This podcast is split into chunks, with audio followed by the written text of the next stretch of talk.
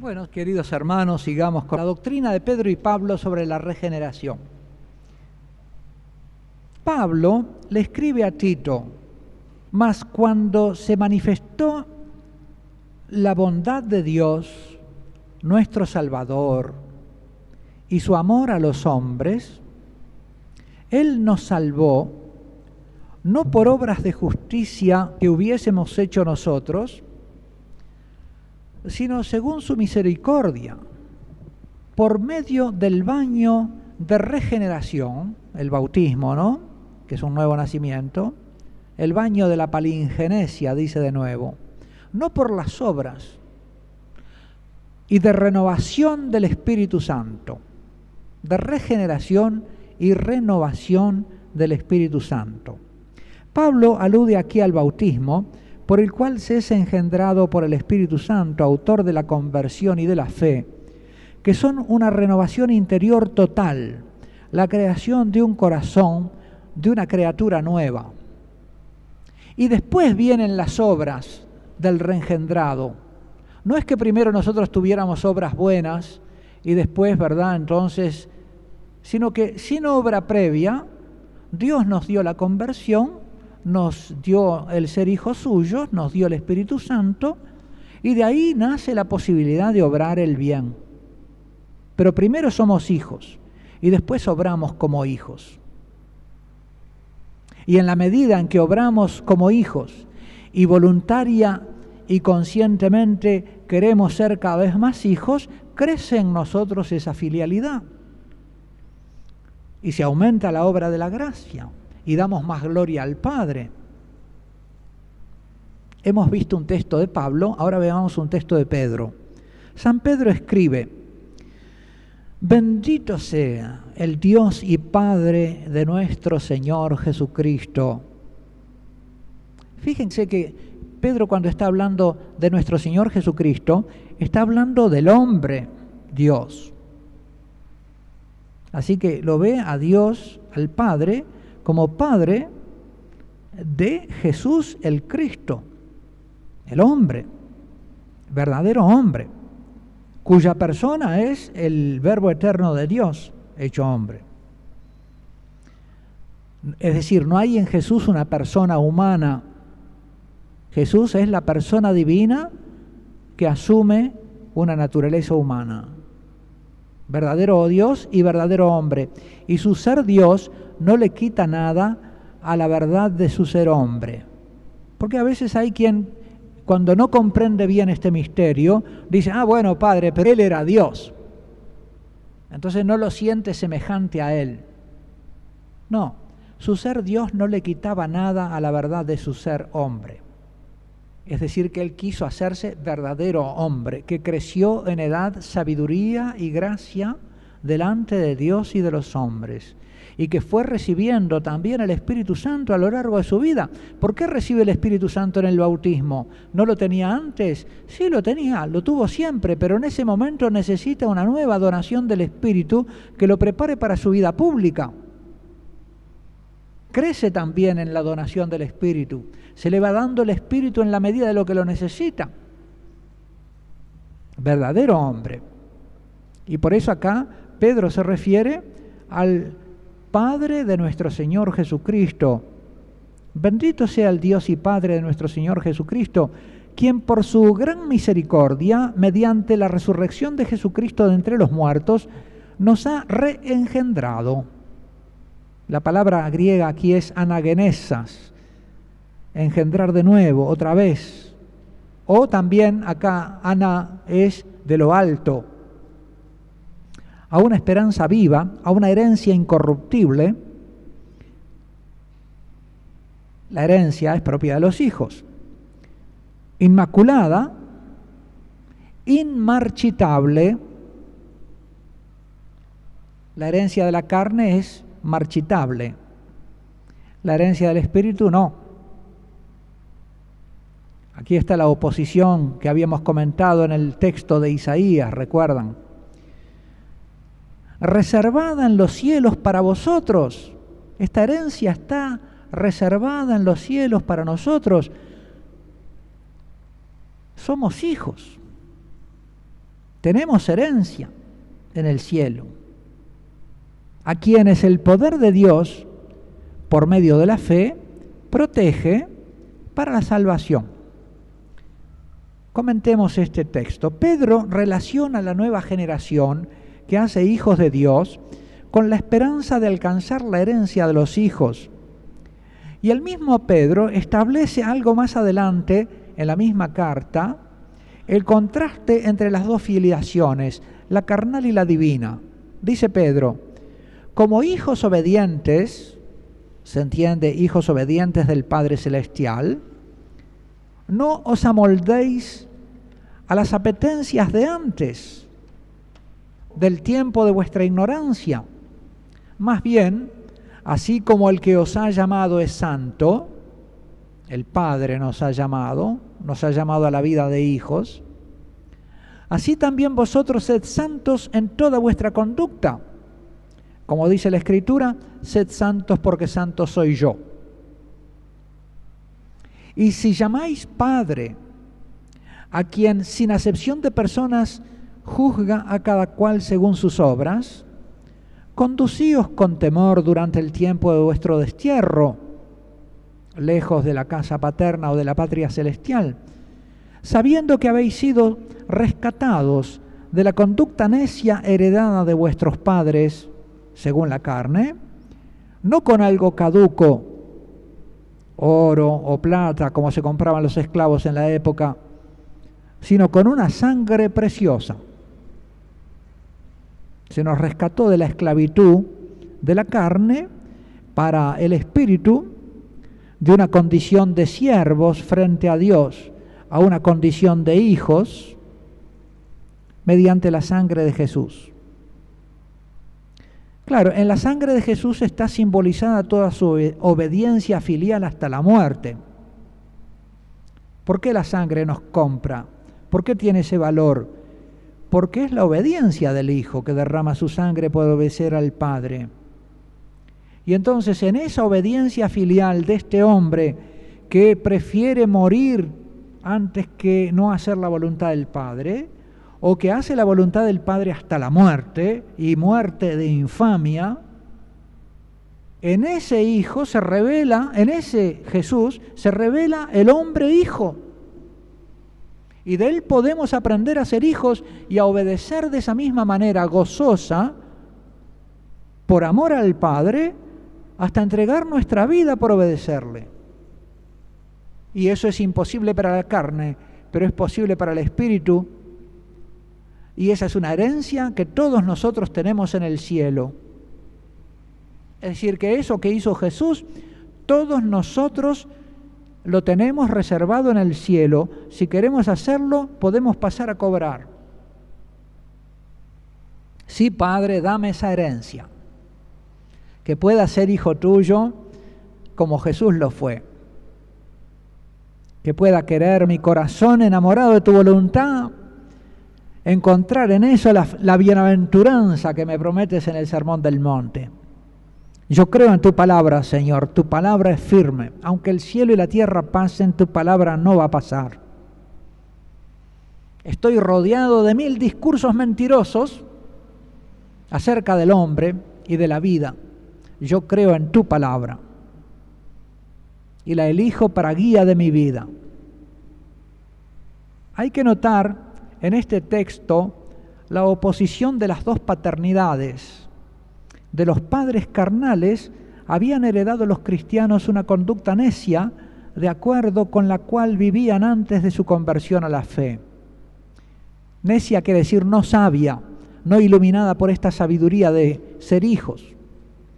Cristo con su sangre los rescató al precio de su sangre de esa tradición de ignorancia equivalente a una esclavitud.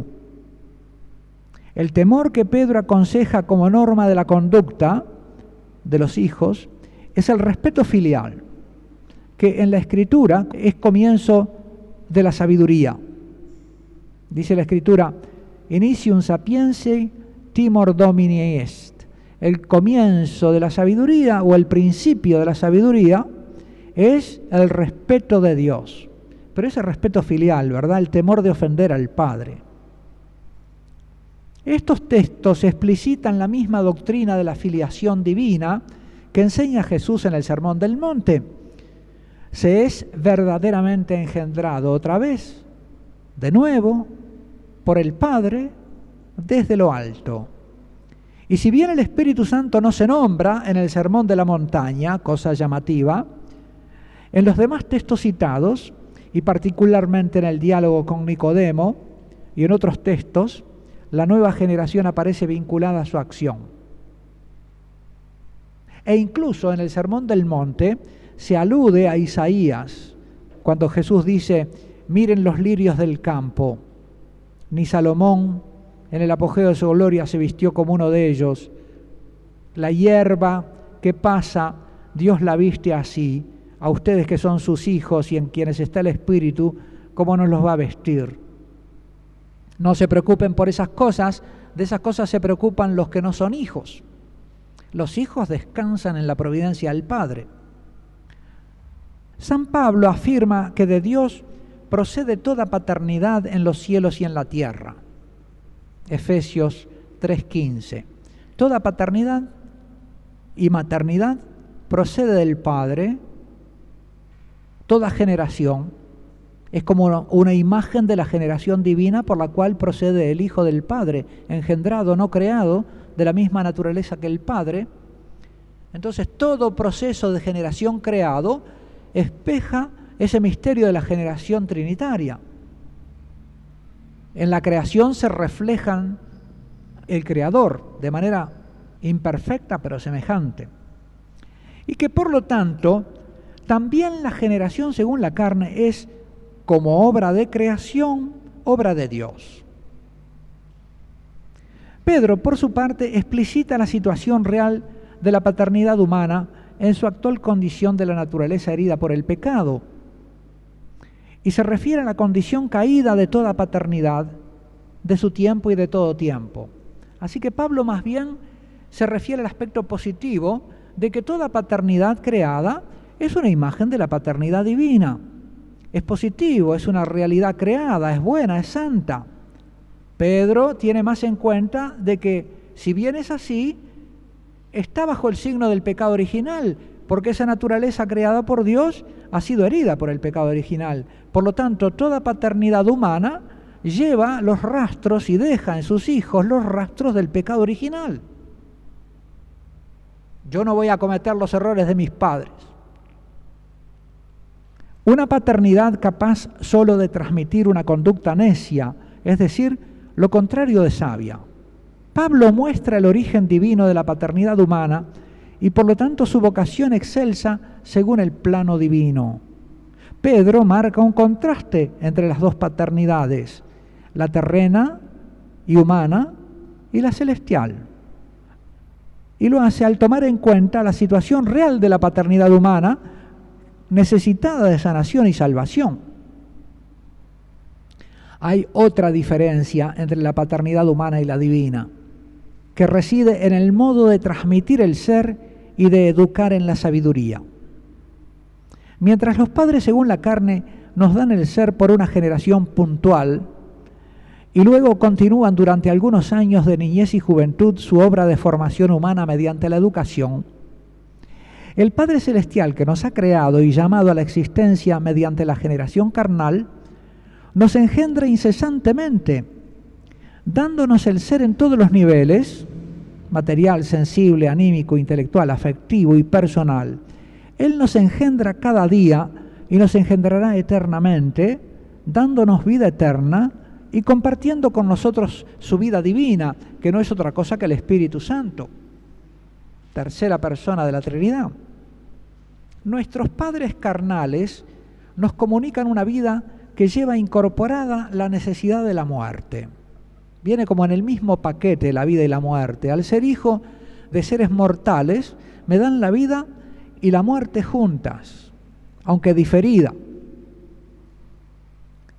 El Padre, en cambio, nos comunica una vida divina que exige ser eterna, que lleva en sí misma la exigencia de eternidad. Ser hijo de Dios es saberse como un ser recibido de Dios en cada instante. Yo diría que la respiración nos puede recordar eso. Y por eso hay una forma de orar con la respiración. La, oración de Jesús, por ejemplo, que es con la respiración. Señor Jesús, ten misericordia de mí. Señor Jesús, ten misericordia de mí. La oración de Jesús, ¿no?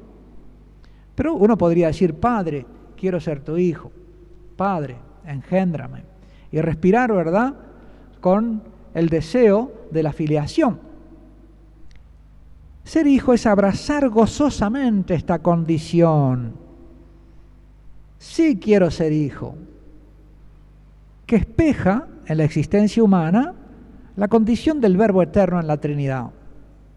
¿Por qué está tan deprimida esta sociedad depresiva? Porque vive ajena a su condición filial, buscando la felicidad. Y cuanto más felicidad busca, y la busca equivocadamente en el bienestar y en el placer, es una sociedad hedonista, confunde la felicidad con, con estar bien, con bienestar, y es una confusión espantosa. La felicidad no es el bienestar, no te lo creas. La felicidad no está en estar bien, está en amar. Y cuando amas y amas al Padre y amas a tus hermanos, bueno, muchas veces tenés malestares, que son las cruces, pero valen la pena. Porque si no amas, ¿para qué querés estar bien? Como aquel que decía, no quiero perro porque cuando tuve el otro se me murió y sufrí mucho. No, no quiero perro porque sufre cuando se muere. Entonces, con esa filosofía no tengas esposo, no tengas hijos, no tengas nada, porque no ames. Porque si no amas no vas a sufrir. Pero entonces, ¿para qué querés vivir? E, eso es la necedad. Y esa es la conducta necia heredada de esa, de esa sociedad. La sociedad sin padre. La Sagrada Escritura nos habla de esta vinculación filial al Padre que nos constituye en familia junto con todos los demás reengendrados, hermanos, participantes de la misma vida. Jesús dirá, ¿quién es mi madre y mis hermanos? Y extendiendo la mano hacia sus discípulos, dijo, estos son mi madre y mis hermanos, pues todo el que cumple la voluntad de mi Padre Celestial, como yo la cumplo, ese es mi hermano y mi hermana y mi madre. ¿Por qué María llegó a ser madre de Jesús? Porque cumplió la voluntad porque escuchó al ángel y obedeció. Primero fue obediente y después madre. La relación filial implica necesariamente las relaciones fraternas. La conciencia filial de Jesús está abierta necesariamente a la conciencia fraterna. Jesús llama a sus discípulos hermanitos míos, los más pequeñitos y a sus discípulos les enseña a orar diciendo Padre nuestro. La conciencia fraterna deriva natural y lógicamente de la conciencia filial. Jesús enseña que su Padre es nuestro Padre. Un ejemplo notable de esta conciencia nos lo ofrece el texto en que Jesús resucitado envía a la Magdalena con un mensaje a los apóstoles, vete donde los hermanos y diles, subo a mi Padre y vuestro Padre, mi Dios y vuestro Dios, mi Padre y vuestro Padre, mi Dios y vuestro Dios. Son los hermanos. Tenemos un mismo Padre con Jesús y Jesús lo reconoce. Y por lo tanto nos reconoce como hermanos en la medida en que vivamos como hijos. No el, no el que dice Padre, Padre, sino el que hace la voluntad del Padre. Tenemos el mismo Padre en común con Jesús. Él es pues nuestro hermano mayor, o como dirá Pablo, el primogénito entre muchos hermanos, el primogénito de toda la creación.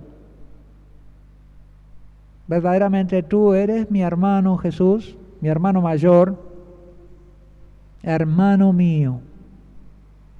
Qué dignación. Y para merecer ser tu hermano, que es otra gloria. Profundizaré en mi ser de hijo del Padre, porque cuanto crezca mi filialidad, con el Padre va a crecer mi fraternidad contigo y me vas a considerar cada vez más hermano tuyo, oh mi Señor, el primogénito de entre los muertos. Nosotros somos pues sus hermanitos pequeños. Y el hecho de tener al Padre en común y recibir todos la vida de Él, nos constituyen hermanos entre nosotros. Oh Señor, dame la gracia de crecer en filialidad para que pueda también considerar a los demás no lo que son según la carne, con todas sus antipatías, y somos todos madres, hijos de madres distintas, ¿verdad? Y no nos entendemos, sino lo que son según el Espíritu hijos tuyos, y por lo tanto con una fuente común conmigo. Un solo nosotros, divino humano, una sola familia que tiene su origen en ti, oh Padre. Y ese nosotros divino humano, que es la iglesia, que tiene una estructura familiar de vínculos interpersonales originados por nuestra proveniencia común divina, es visto también en la escritura como una ciudad. No se puede esconder una ciudad edificada sobre la montaña, va a decir Jesús. Somos la ciudad santa Jerusalén. No solamente como la casa de mi Padre, donde hay muchas habitaciones y a la que Jesús va a prepararnos un lugar. Es casa, es ciudad. Una casa que es ciudad. La palabra casa era un nombre del templo de Jerusalén. Los judíos decían el templo, la casa, la casa Habait, la casa de Dios. Jesús cuando limpia el templo dice, mi casa es casa de oración, vosotros la habéis hecho cueva de bandidos. Es decir, es mi casa. Y cuando Jesús perdido y hallado en el templo eh, lo interrogan sus padres y le dicen, hijo, ¿por qué has hecho esto con nosotros? ¿No sabíais que en la casa de mi padre tenía que estar? En lo de mi padre. La casa era pues un nombre del templo de Jerusalén. El celo por tu casa me consume. Por lo que puede verse en estas palabras de Jesús una evocación del templo celestial, pero también de la ciudad santa Jerusalén, una ciudad, una comunión de los santos concebida como ciudad, más aún como un reino, el reino de los cielos, el reino del Padre o el reino de mi Padre. Así que terminando, queridos hermanos, estos días en que vamos meditando esta verdad tan maravillosa, ¿verdad? Y tratando de sumergirnos nosotros vitalmente en este modo de ser de hijos, pidiéndole al Padre que nos engendre cada día, que nos dé un corazón de hijo. Y si nuestro corazón está leproso y no tiene la imagen y semejanza, que nos sane el corazón y que nos dé un corazón filial a su imagen y semejanza. Pero también se nos abre esta otra perspectiva de la ciudad y del reino, porque el reino del Padre no es una especie de vínculo solitario entre el Padre y yo, puramente individual y privatista, sino que me sumerge en una ciudad de hijos. Y entonces también nos enriquece a todos con esa riqueza que viene del Padre, que es la diversidad de lo que somos todos nosotros como hijos de Dios. Dios no ha engendrado clones, todos iguales, ha hecho de todos nosotros seres diferentes, cada uno con sus digitales, y las digitales representan nuestra unicidad. Tenemos además un ADN divino, adorable divina naturaleza. No solo nos abre la dicha de la relación filial paterna, nos abre la dicha de ser ciudadanos de una ciudad de hijos la, virtud hace dichosa la convivencia. No tiene otro sentido la virtud que hacer permanente los vínculos de amistad. Donde no hay virtud no puede haber permanencia en la amistad. Donde no hay virtud no puede haber tampoco felicidad de la vida social. Ya, ya vemos los intentos del hombre por hacer una vida social amable y feliz ¿Dónde tienen su obstáculo y su impedimento? En las corrupciones del corazón humano y en que los hombres no reconocen que son todos hijos del Padre Celestial. Pero una ciudad donde reconociéramos todo eso, ¿y por qué no puede ser, no podemos empezarla a vivir en pequeño dentro de la iglesia?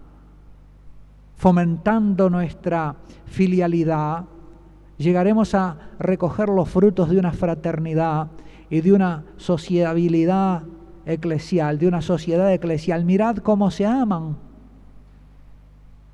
Pero eso es un fruto. Esa es la añadidura.